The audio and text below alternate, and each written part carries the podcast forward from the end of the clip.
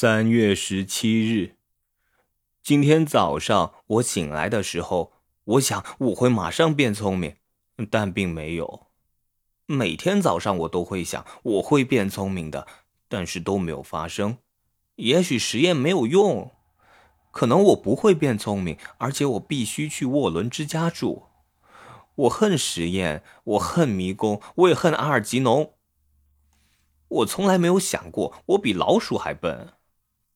我不再喜欢写进步报告了，我会忘记很多事情。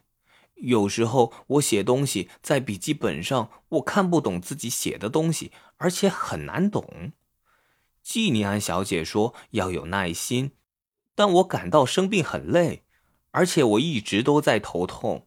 我要回去面包店工作，我不要写进步报告了。